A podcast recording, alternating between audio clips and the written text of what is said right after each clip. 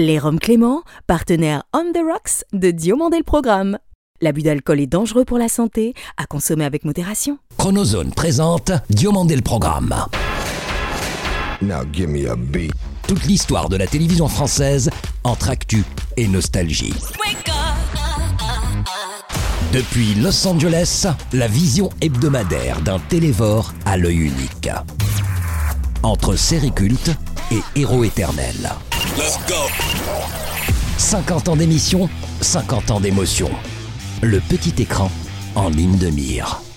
Ou quand les pages de Récréado prennent voix. DLP, c'est maintenant. Diomandé le programme. Je pense que les Outre-mer ont toujours été aux avant-postes de tout sur le plan sociétal. Luc, l'aventure de ta vie fut l'audiovisuel en général, celui ultramarin en particulier. Un demi-siècle de missions et d'émissions, d'émotions et de direction de chaînes, de RFOSAT à France O, via les télépays, puis la création des premières. D'Outre-mer sur France 3 à Outre-mer 360 sur la toile, merci d'avoir porté haut durant si longtemps les couleurs d'une région riche de tant de talents, les Outre-mer, et d'avoir partagé avec nous, le 27 août dernier, 50 ans de Luc contre l'inculture et pour la diversité. Rest in Panthéon des mémoires noires, Luc L'Aventure. Un chaleureux merci cette semaine à ceux de nos 1 400 000 auditeurs français et francophones de Belgique et du Laos, dont nous saluons la fidélité sans faille. Bonjour ou bonsoir, je suis David Diomandé. Bienvenue dans DLP pour le meilleur de la télévision, sans le pire de sa vraie dérision. Enfant terrible des banlieues et terriblement au cœur des bons lieux de la musique urbaine depuis plus de 30 ans, il mord ville et province de son talent, également sur petit et sur grand écran. BOSS de son destin artistique et artistiquement force de création suprême entre N et M, il imprime sa marque en télévision où il exprime et marque ses rôles de sa félévision. Comme j'aime foutre la merde, je suis avec toi. Joe Star est notre dossier de la semaine. Du AB de ses productions, avec son ancien complice Claude Berda, au AZ débutant son célébrissime patronyme, il règne sans partage depuis 45 ans sur tout ou partie de la PAF, la production audiovisuelle française, sans oublier l'industrie discographique. Bien que n'ayant jamais été fan de ces sitcoms, j'admire l'homme autant pour son parcours de vie que lorsque je parcours sa vie. Car celles-ci sont loin d'être pourries, riches de rencontres, de scénarii, de paroles de chansons, de partitions et d'apparitions heureuses. Ce natif de Sétif, non rétif ni chétif, nous fait aujourd'hui l'honneur de succéder à son ami Dorothée au micro de Diomandé le Programme. Bonjour, c'est Jean-Luc Azoulay. Bienvenue dans Diomandé le Programme. Jean-Luc Azoulay est l'invité de DLP.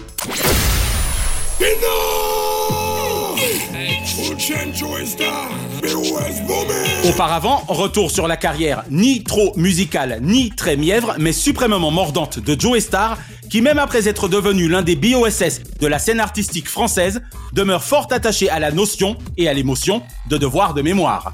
Tout simplement noir ne suffirait sûrement à définir cet acteur doué, de talent, et tellement voué au succès, qui n'hésitera à vous répondre de sa voix de boss, pardon, de basse, I am not your negro. Certes, du rap à la dérap, il y eut parfois des moments moins cool. Chaîne de faits divers apportés au débit d'une jeunesse inconsciente, mais d'un jeune bien conscient de son potentiel créatif. Dès que ça s'arrête, on dirait que vous êtes surpris, on dirait des lapins au milieu de la route, quoi. Musique, cinéma, télévision, la main du mal n'eut fort heureusement jamais raison de ce mafiosa à la grande gueule, qui a de la gueule, capable d'être nouvelle star aux yeux de la jeune génération, sensible à son talent street comme à ses authentiques déclarations. Who's the boss est sans doute une question que Joe Star ne se pose jamais, tant il trace son chemin avec détermination sur la route de la soif d'aller de l'avant.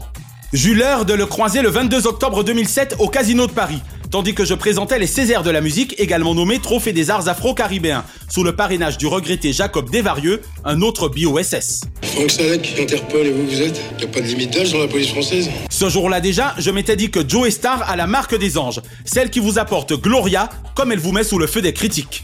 Mais l'immortel artistique qu'il habite depuis 35 ans le rend aussi attachant pour nous autres civils que pour la police. Prince du hip-hop français, hip et encore au top, en Didier Morville qui toujours regarde la jeunesse dans les yeux, ou en Joe Star à la mauvaise réputation médiatiquement entretenue trop longtemps, il n'est prêt à céder son tour au bal des actrices. Pas plus du reste, trop occupé à rebâtir le monde de demain métis pour un ex-môme d'hier Matisse et ses frères Khalil et Marcelo, qu'il n'est prêt de jouer le remplaçant de service. Je suis votre nouveau prof de français. Alors c'est toi, la tête de con, il y en a toujours une au boulot.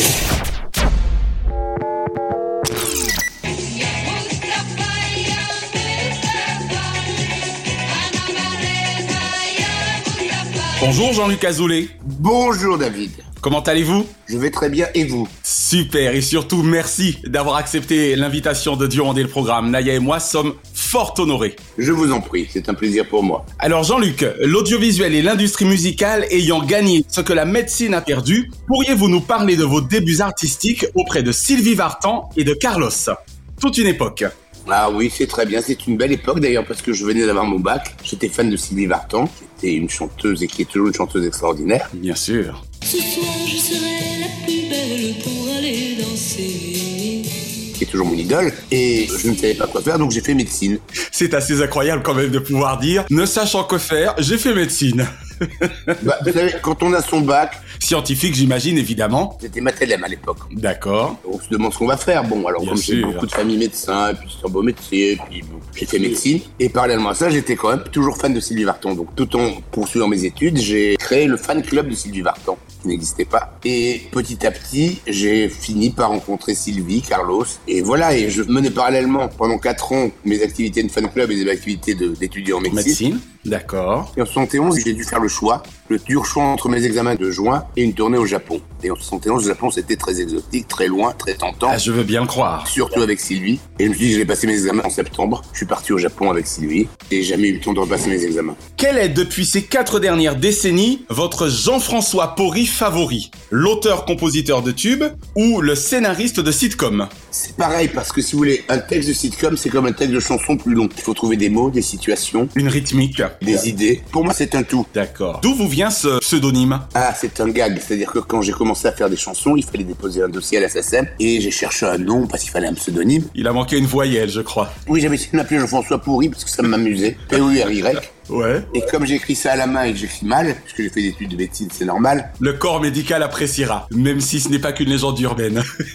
Bah écoutez, la secrétaire, elle a pas été chez le pharmacien faire lire ma déclaration et elle a recopié Pourri. P-O-2-R-Y au lieu de P-O-U-R-Y. c'est marrant quand même, hein. Donc c'est resté effectivement. Je voudrais rajouter une chose. Oui, allez-y. Parce que c'est important. C'est grâce à Sylvie, j'ai passé 10 ans avec Sylvie, donc et Johnny, que j'ai appris tout ce que je sais aujourd'hui. C'est-à-dire que j'ai travaillé quand même avec les deux plus grandes stars françaises. Et c'est formidable et je les remercierai jamais assez. Il vous manque parfois Bien sûr, Johnny nous manque. Sylvie, je la revois régulièrement, heureusement, mais Johnny nous manque à tous, bien sûr. Vous savez quoi C'est l'occasion jamais d'adresser un petit message personnel à Sylvie. Bah Sylvie, tu es formidable, je suis toujours ton fan numéro un, ne l'oublie pas. J'ai vu ton spectacle il y a pas si longtemps que ça à la salle Playel, au théâtre Édouard VII, et tu es toujours la meilleure. Ça lui fera plaisir. Jean-Luc, vous avez pour point commun avec ces millions de fans, dont je suis, d'avoir découvert Dorothée en télévision, et ce, dès 1978. Absolument. J'ai eu la mauvaise idée, ou la bonne idée, d'attraper une hépatite virale en allant au Midem, en mangeant une pizza à la moule sans doute avariée. Ah, on embrasse les canois. Eh ben oui, je suis resté un petit mois presque au lit. Ah oui, quand même, hein. Et j'ai regardé la télé et j'ai vu une jeune présentatrice, une speakerine, Aujourd'hui, c'est une mine abandonnée dont il sera question. Voilà. mais aussi animatrice qui présentait une émission qui s'appelait Dorothée et, Et ses, ses amis, amis. exactement. Et je me suis dit, cette fille a du talent. Et donc, euh, quand j'ai recouvert mes facultés, Oui. j'ai réussi à la joindre et j'ai proposé de chanter. Et elle m'a aussitôt dit non. D'accord, au départ.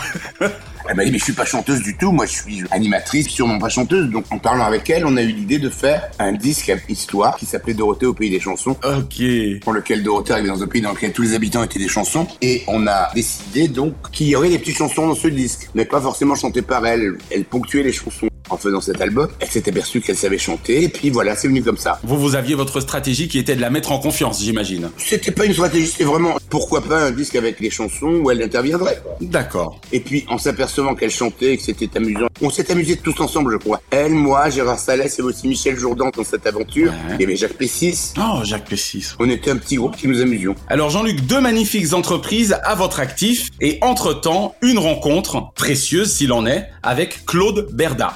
Absolument. Une rencontre que je dois aussi à Sylvie Vartan, puisque Claude, je l'ai connu parce que son père avait monté les boutiques Sylvie Vartan. C'était un investisseur. Il venait du Maroc. Il a monté différentes affaires, dont les boutiques Sylvie Vartan. Ce qui l'a amené à faire de la fringue. Roland Berda était un mec formidable. Claude avait le même âge que moi. On est devenus copains parce qu'on fréquentait les mêmes endroits. On s'est connus comme ça. Et puis le temps a passé. Claude a hélas perdu son père. Il s'est retrouvé à la tête des affaires familiales. oui. Moi, en 76, Sylvie avait décidé de partir aux États-Unis, donc je me suis retrouvé au chômage. On s'est rencontrés et il m'a dit qu'est-ce que tu veux faire? Et je lui ai dit, écoute, euh, j'ai envie de devenir producteur de disques parce que c'est ce que je préfère dans le métier. Et elle m'a dit, ça tombe bien, moi j'ai envie de chanter. voilà, ça a commencé comme ça. Et donc on a fait un disque tellement drôle qu'on ne l'a jamais sorti. Oui. Mais en même temps, on a fait une phase B qui était Mustapha par les allumettes en disco, par Martine et Francine, les choristes qu'on a gardé ensuite pour Dorothée, les fléchettes. Et Mustapha a été un tube, on en a vendu 100 000 et on a commencé comme ça. Quand vous parlez des fléchettes, faisons-nous bien la référence aux ex-fléchettes des disques flèches Oui, c'est Martine, Francine, Dominique, les cousines quoi. Qui ont D'accord. donné les deux choristes du Club Dorothée aussi. Vous pouvez comme ça nous citer quelques marques du groupe JLA Camping Paradis, Munch, Alexandra L, le remplaçant avec euh, Joey Star, Magellan, Astrid et Raphaël. Ah ouais, vous n'arrêtez pas. On a fait le squat avec Lynn Renault et Laetitia Milo. C'est génial. Vous avez autant de séries que de one-shot. On a plus de séries que de one shot. Parlons du miracle de l'amour. Trois décennies. L'amour a toujours été un miracle. Mais la première série, ça a été Salut les musclés, il y a 35 ans, pratiquement 34 ans, oui. Il y avait déjà Justine, qui a donné Premier baiser, qui a donné Hélène, sa grande sœur. Hélène et les garçons. C'est une grande série qui dure depuis 34 ans. Quelle est la chanson préférée de Dorothée de Jean-François Porry, l'auteur, et celle de Jean-Luc Azoulay, l'ami? J'ai une tendresse pour euh, Rox et Rookie qui a été le premier tube.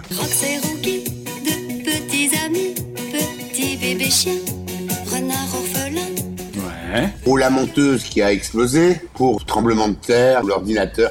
Enfin, je les aime toutes. Hein. Jean-Luc, quelle ancienne série ou ancien feuilleton regardez-vous encore aujourd'hui ou seriez-vous susceptible de regarder facilement? Qu'est-ce que j'aimerais revoir Éventuellement Thierry Lafronde ou Yannick Aimé parce que ça va mon enfance. Voilà. C'était bien Thierry Lafronde. Et s'il fallait à la rigueur ajouter un titre de série américaine, à quoi penseriez-vous? J'ai adoré Parker Lewis ne perd jamais. Vive la télé Ok, très bien. Même question, Jean-Luc, pour les dessins animés. Alors, qu'est-ce que j'aime bien? Il y en a tellement. Oh, je veux dire Dragon Ball. On reste dans l'écurie. Il y a une raison particulière. J'ai adoré Dragon Ball hein, également. Parce que c'était le plus surprenant. Vous savez, quand on est allé l'acheter quand elle est au, Au Japon, ouais. on a rencontré l'auteur et on était là, Dorothée et moi. Et il nous regardait en souriant, l'interprète bien sûr. Et il nous dit, vous comprenez rien, hein Et il nous dit, ne vous inquiétez pas, les enfants comprendront. Et il avait raison.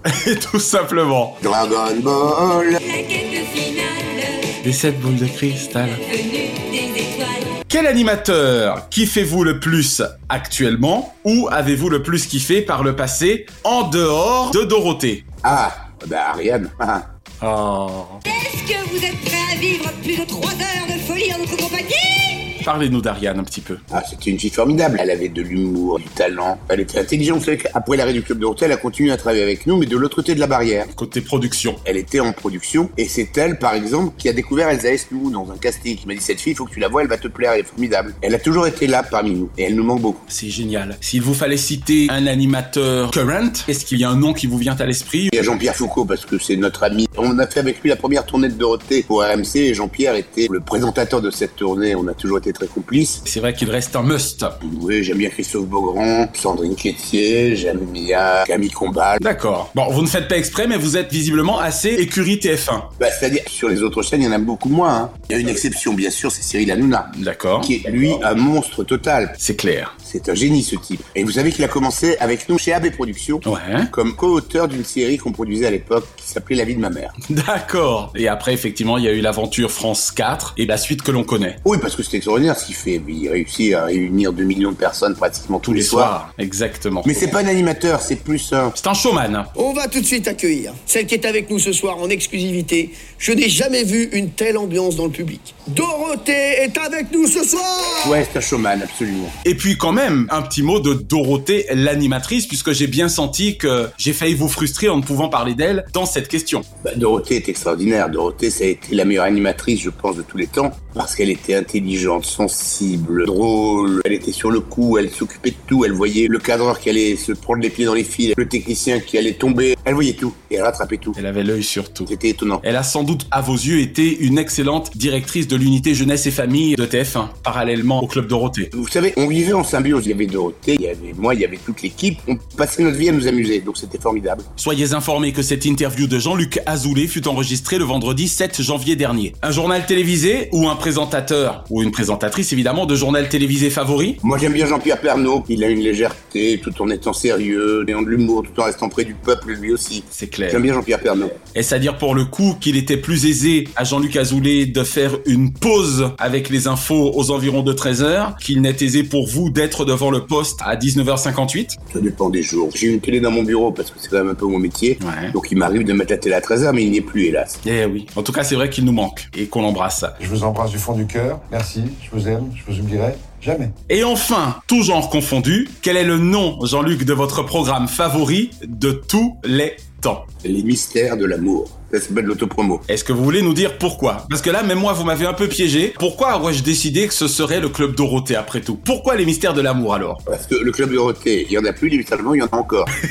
Tout simplement. On est toute une bande, moi, les techniciens, les comédiens, les équipes dans les bureaux, qui continuent de nous amuser 30 ans après, J'étais au courant pour Céline et toi et que j'avais aucun problème pour céder ma place. Qu'est-ce que tu racontes et qu'il y a une ambiance formidable. Et je vais vous dire une chose, dans les mystères de l'amour, il y a plein de gens du club Dorothée, c'est toujours notre bébé, quoi. Ceci explique cela. Juste avant qu'on ne se laisse, Jean-Luc, bête et flamboyant, un mot de cette série dont nous vous savons gré aux Antilles, notamment. Il y a eu un pari qu'on nous a lancé. Est-ce que tu es capable de produire une série aux Antilles avec des acteurs antillais pour un coût très réduit J'adore les Antilles, c'est ma seconde patrie. J'ai ma maison à Saint-Martin depuis longtemps. Ouais. J'ai dit oui. Et on est parti sur cette aventure qui a duré quand même 500 épisodes. C'est énorme. Il s'est arrêté pour une raison totalement inconnue. Et c'est dommage parce qu'on aurait pu continuer pendant des années. C'est génial. Jean-Luc Azoulay, merci d'avoir répondu aux questions de DLP. Merci à vous et bonne continuation. J'oubliais dans mes animateurs Michel Drucker, lui aussi incontournable, c'est même pas la peine de le dire. On l'embrasse bien fort, hein, d'autant qu'il a rendu possible cette belle rencontre. Merci Jean-Luc. Au revoir. Good evening, darlings. Cette semaine, la chronozone vous emmène à Hollywood, très précisément sur Hollywood Boulevard, à la rencontre de la plus prestigieuse cérémonie de remise de prix au monde, les Oscars. Ces derniers sont, avec le Festival international du film de Cannes et la cérémonie des Césars, mon show annuel favori. Et que je vécusse aux Antilles ou à Paris, je me rappelle les folles soirées ou nuits devant Canal+, à rire, pleurer, pleurer de rire, applaudir, face au numéro d'exception de Billy Crystal, Whoopi Goldberg, Steve Martin, Chris Rock, Ellen DeGeneres ou Jon Stewart, ou aux discours émouvants de Halle Berry, ou de l'impérial Denzel Washington, ou de la reine Meryl Streep, ou de Sir Anthony Hopkins. Je sais ainsi que nous serons nombreux ce dimanche 27 mars, dès 16h pour nous sur ABC, ou dans la nuit de dimanche à lundi dès 2h, pour ceux d'entre vous résidant en France, à 21h aux Antilles sur Canal+, afin de suivre la 94e cérémonie des Academy Awards en direct du Dolby Theatre. Ladies and gentlemen, Billy Crystal. Thank you so much. Pour avoir habité 8 ans à 10 minutes de ce lieu magique, je puis vous dire qu'il y règne une atmosphère de folie, généralement 3 semaines déjà avant l'événement. Rien que les préparatifs extérieurs, du tapis rouge aux zones pour la presse, le parcours entre les limos et l'entrée principale du Hollywood and Highland Center où se situe la salle, la sécurisation de l'emplacement des véhicules satellitaires du diffuseur et la bonne tenue à distance d'une foule aussi hystérique qu'historique chaque année, il vaut mieux éviter les artères Hollywood and Highland ou Highland and Franklin durant la dite période. Cette chronozone est également pour Naya et moi l'occasion de saluer le travail exemplaire de journalistes d'exception, d'Isabelle Giordano à Didier Alouche, en passant par Laurie Choléwa et Laurent Veil, dont l'animation en cabine durant les intermèdes est ou était aussi précieuse que festive. Meryl, here's my idea, okay? So you were nominated, it's a record breaking 18 times, right? J'aurais donné cher à l'époque pour être de la fête aux côtés d'Isabelle Giordano, qui est avec mon ami Ramzi Malouki, ma journaliste ciné favorite. Que d'émotions, en tout cas depuis le 16 mai 1929 et la toute première cérémonie depuis le Roosevelt Hotel, sans oublier un temps le Dorothy Chandler Pavilion de Los Angeles. De mémoire, ma cérémonie proustienne demeure celle de 1992, qui sacra notamment, en plus de Jonathan Demme, ses acteurs Anthony Hopkins et Jodie Foster, pour leur magnifique interprétation de l'œuvre littéraire de Thomas Harris, Le silence des agneaux. And the Oscar goes to Anthony Hopkins. This is really unexpected. It's a great honor to be here. Et je considère Meryl Streep comme étant la plus grande actrice au monde, depuis Kramer contre Kramer et Le choix de Sophie, même si je ne découvris ces films sur grand écran que bien après leur sortie originelle. Thank you, thank you. When they called my name, I had this feeling I could hear half of America going, oh no. Même si d'immenses cinéastes, tels Orson Welles, Stanley Kubrick et mon démiurge Alfred Hitchcock ne furent jamais à tort récompensés, et que Leonardo DiCaprio dut se montrer très patient, Force est d'admettre que le collège de près de 5000 votants de l'Académie des arts et des sciences du cinéma américain nous réserve souvent de bien belles surprises en termes de palmarès. René Clément, Simone Signoret, Michel Legrand, Marion Cotillard, Louis Malle, Maurice Jarre, Jean Dujardin, Michel Azanavicius, Claudette Colbert, Alexandre Desplat, Jacques-Yves Cousteau, Jean-Xavier de Lestrade, Claude Lelouch, Isabelle Huppert, Roman Polanski ou François Truffaut notamment, se le rappellent encore. Jean Dujardin. In 1929, tickets cost $5 and it lasted 15 minutes. Times have changed. Rendez-vous est donc pris avec Regina Hall, Amy Schumer et Wanda Sykes pour une 94e édition qui prendra forcément une dimension extraordinaire au vu du contexte géopolitique actuel, tout en faisant en sorte, comme seuls nous autres Américains savons le faire, que The Show must go on. Vous n'avez pas le monopole du cœur. Je crois aux forces de l'esprit. Amis de la démocratie, bienvenue dans Président Ciel, chronique apolitique dont la seule vocation est d'inciter à la votation une jeunesse française désabusée car abusée, auprès de laquelle le vote n'a plus la cote. Posons-nous cette semaine la question suivante. Jean-Luc Mélenchon sera-t-il cette fois capable de réécrire l'expression populaire jamais 203 en une expression du peuple et si la troisième fois était enfin la bonne? Après Éric Zemmour le 11 mars dernier et avant Marine Le Pen et enfin le désormais candidat Emmanuel Macron les semaines à venir, Présidentiel s'intéresse donc aujourd'hui à l'un de nos plus brillants politiques, dont les 45 années éponymes ne laissent aucun doute quant à ses avis non anonymes. Depuis 27 années que je m'intéresse passionnément aux acteurs du fonctionnement de notre cité France, Jean-Luc Mélenchon est avec Marine Le Pen, Arlette Laguillet, Olivier Besancenot et Nicolas Sarkozy la personnalité politique m'interpellant le plus, exception faite des trois Lyon, François Mitterrand, Jacques Chirac et Jean-Marie Le Pen. De son ancien look trotskiste à son bouc optimiste d'un programme d'équilibriste réfléchi, l'homme de pensée aux réactions parfois insensées pense sensément et sincèrement que l'heure de vérifier est enfin venue. Celle de marquer l'histoire du saut de sa raison, dégageant, selon ses propres termes, les sauts de la maison République, qu'il souhaite du reste sixième et ciselé, en constituante constituée de politiciens éjectables qui, du coup, en praticiens véritables de l'action publique, cesserait peut-être enfin l'inaction impudique. Un temps maire adjoint, conseiller général, sénateur, député européen, président délégué de conseil général, président du parti de gauche, ministre délégué à l'enseignement professionnel et actuellement député, le leader de la France insoumise, dont la laideur économique, sociale et sociétale de la France est soumise selon lui aux actes irresponsables de nos responsables en place, place le succès de sa troisième candidature au-dessus de toute candide nature. Quatrième du premier tour en 2012 avec 11,10% des suffrages exprimés. De nouveau quatrième en 2017, cette fois avec 19,58% des voix. L'homme ne peut-il sereinement se mettre à rêver enfin d'un score tel en 2022 qu'il le propulserait au second tour aux côtés d'un Emmanuel Macron relativement intouchable au vu de la situation internationale, celle intérieure nonobstant car, je persiste et signe, l'affrontement fratricide des deux candidats dits de l'extrême droite, extrêmement forts ensemble et terriblement fiers, il me semble, devrait lui dégager un boulevard vers le second tour grâce à une gauche malmenée et mal menée par un PS en délitement et une droite altérée et oblitérée par une candidate prêtresse. Tribun infatigable, orateur indomptable, imperturbable en tribune et oracle inclassable, Jean-Luc Mélenchon est un savant mélange de feu et de classe intellectuelle, de sang chaud et d'audace perpétuelle. Un caractère trempé, pour lequel d'aucuns ne veulent se mouiller, cependant que d'autres le targuent d'un mauvais caractère qu'ils voudraient éliminer de l'échiquier. Mais depuis son entrée en politique en 1976 en général et sa première campagne présidentielle en 2012 en particulier, le bougre est rompu à l'exercice de l'évitement des mauvais coups, de l'éviction des mauvais loups et du non-étonnement face aux coups. Ainsi, en inlassable marathonien des plateaux de télévision, où sa vision de la société française s'oppose aux sprinteurs de la vie politique, savoir des journalistes en mal de buzz et de punchline, prenant à peine le temps de correctement poser questions, écoutant moins encore les réponses, l'avocat en diable d'une justice plus sociale et d'une France plus sociable trace sa route, afin de mettre ceux et ceux qu'il considère illégitimes en déroute. En vrai capitaliste franco-américain que je suis, ne me croyez pour autant acquis à sa cause de manière absolue. Je lui reproche son immixtion par trop autoritaire dans les portefeuilles de nos plus fortunés. La solution ne pouvant venir, selon moi, de la contribution confiscatoire, mais bien d'un État plus regardant quant à ses dépenses, tant sociales que budgétaires.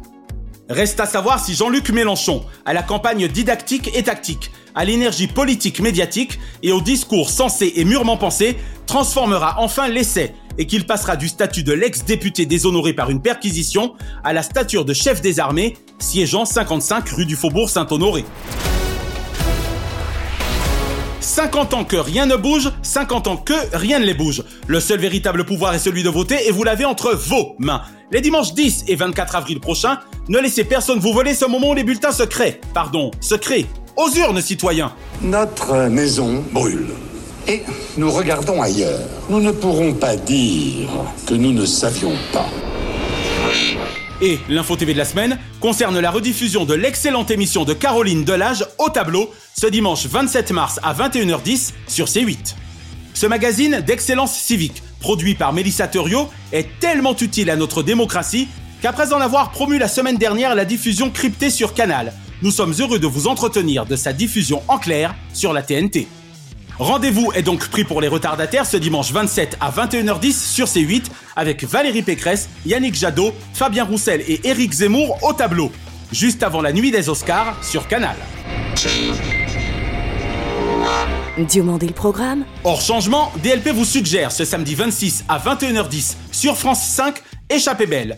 Le chef Anto vous convie à une spéciale Martinique gourmande, forcément délicieuse. Cette île merveilleuse où j'aurais passé 23 ans vous enchantera de ses akouskis à ses légumes via ses desserts et ses liqueurs. Madinina number one. Ce même soir sur C8, retrouvez l'ADLTV, pardon, l'ami de la télévision Jean-Philippe Longo, pour un documentaire inédit consacré à une année de télévision 1982.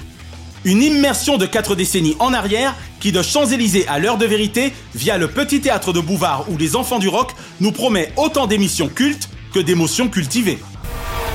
Ce lundi 28 sur cette même C8, je ne saurais que trop vous recommander le thriller chef-d'œuvre de Jaume Collet Serra, Non-Stop, avec l'excellentissime Liam Neeson, pour lequel vous connaissez mon faible, avec également Julian Moore et Lupita Nyong'o. Et ce jeudi 31 sur France 3, retrouvez le magnétique Romain Duris à la narration d'un documentaire de Serge Benamou et Sylvain Bergère, Gainsbourg toute une vie, à voir ou à revoir, afin de mieux appréhender ce génie des mots Petit clin d'œil enfin à Élise Lucet et à sa redoutable équipe de Cash Investigation qui une fois encore frappa très fort le 1er mars dernier. EHPAD, l'heure des comptes. Dans cette enquête aussi édifiante que terrifiante, signée Marie Maurice, le service public mit en lumière les sévices privés infligés à nos aînés, parents et grands-parents, par des marchands de soleil qui opèrent dans l'ombre de leurs mensonges. Le tout avec la bénédiction des pouvoirs publics à coup de subventions astronomiques de leurs bénéfices non théoriques, mais bien basés sur des pratiques innommables autant qu'immorales. Et le débat qui fit suite au document enfonça le clou, notamment avec sa première partie ubuesque de l'interview de la directrice générale du premier groupe d'EHPAD privé de France, ne semblant guère au corian des pratiques au sein de son entreprise. Bravo une fois de plus à la meilleure chaîne de France, 2, à toute l'équipe de Cash, à Élise pour sa lucidité, à nos aînés pour leur dignité et leur intégrité intacte dans toute cette méchanceté et cette mocheté. À tout seigneur, tout honneur. Chaque semaine, nous concluons votre rendez-vous 100% télévision avec les bougies de ces héros. Et comme le chante six fois à sa manière Jean-Marc à tous les trous du cœur de la France, sans son Jeff Panaclock de veilleur ami. Joyeux anniversaire, joyeux anniversaire, oh, joyeux anniversaire. Heureux anniversaire ce lundi 21, Valérie Pascal. Pince-moi, je rêve, dû se dire Miss France 1986 en entendant sa victoire. Cependant que ses partisans hurlèrent Hit, hit, hit, hurrah Vivant, la vie à plein tube et formidable à Fort Boyard, elle est Miss France 1986 pour la vie. Ceci n'ayant aucun rapport de cause à effet avec Miss Boot, pardon, M6 Boutique. Et Vanessa Guide, non limite dans le rappel des titres du grand journal, pendant ce temps au Before, assure le débarquement de la bonne humeur. Ce mardi 22, William Shatner, star Trek célèbre de par le monde, si la rime est facile de Shatner à Hooker, le crime est difficile face à Colombo, même en double combo. Et Julie Reynaud, si l'habit ne fait pas le moine, la jolie Reynaud fait l'émotion de l'émission qu'elle anime, ou de l'euro-million, elle amène. Ce mercredi 23, Chantal Lobby n'a nul besoin de lobby pour exercer son talent. Elisabeth Quint, En télévision, même avec un T, ces cours particuliers de 28 minutes sont simplement magistraux, même quand la nuit se lève. Et Pierre Palmade, avec la classe de son humour, jamais dans la palmade en termes d'inspiration. Ce jeudi 24, Frédéric Bell, blonde. Dorothy, idole de toute une génération, Nympho H24, pour laquelle l'âme du Marl n'avait aucun secret. Raphaël Mezrahi, piégeur non plagiaire, ses canulars sont pour l'audiovisuel du caviar, et pour ses victimes consentantes, et non condescendantes, de l'art. Et Alison Hannigan, dans Buffy, elle contre les vampires, Angel de sang-froid, n'a jamais dit How I Met Your Mother à son ex-petit ami mari, Jim Levenstein, American paillard, ex-branleur. Ce vendredi 25, Paul Michael Glazer, à Bay City, star qui en eut des bons tuyaux. Bernard de la Villardière, ni zone taboue ni dossier interdit pour ses enquêtes aux destins exclusifs. Et Nathalie André, de France 2 à France Bleu, via la pub et Europe 1, partout où elle passe, transforme la matière brute en or. 60 fois merci pour votre expertise artistique, votre art de la table scénique et votre année de direction Star Académique. Ce samedi 26, Larry Page. Jamais ne le verrez l'air goguenard, même chaussé de goggles, lorsqu'il s'agit de parler de Google. Et ce dimanche 27, Quentin Tarantino. Once Upon a Time in Hollywood, expert devant et derrière la caméra, jusqu'au dernier souffle des huit salopards. Cad Merad, que ce fussent ces 30 dernières années ou les 30 dernières minutes, eut le temps de devenir un cadour de l'humour. Et Doria Tillier, adorable mais dangereusement efficace il y a 10 ans sur Canal, où elle adoria titiller la pluie de son bon teint. Une pensée enfin pour les cultissimes Joseph Barbera, Jean-Pierre Coff et Leonard Nimoy, qui étaient nés respectivement les 24 mars 1911 et 1938 et le 25 mars 1931. La semaine prochaine, Thomas Delorme, prolifique journaliste, rapporteur d'images, sera l'invité de DLP. Et nous consacrerons notre dossier à Flavie Flamand, flamme avide de notre audiovisuel et femme avant tout, au parcours aussi émouvant qu'éprouvant. Retrouvez l'intégralité des épisodes de Diomandé le Programme et DLP Vacances sur votre plateforme de podcast favorite. Abonnez-vous à notre YouTube Chronozone et à notre Facebook Diomandé le Programme. DLP est produit par Chronozone Corp Burbank, Californie et intégralement réalisé par Naya Diamond. Notre adamantine reconnaissance à Fabrice Lana, Sylvain Morvan, Thierry Burtin, Jean-Guillaume Dufour, Laetitia Berry, Dundee et Dave Marsh, Mr. Splat. Remerciements angelinos à Kate, Diane, Sheena et Ramzi Malouki, ainsi qu'à Jean-Marc Decrény, Frédéric Dubuis, Francis Marion, Gauthier Seyss et Charles Larcher pour leur inestimable confiance. Je suis David Diomandé et j'approuve ce message. Ensemble, votons contre l'abstention. Vive la télévision Pour le meilleur de ses fous rires Pas vrai Philippe Gildas?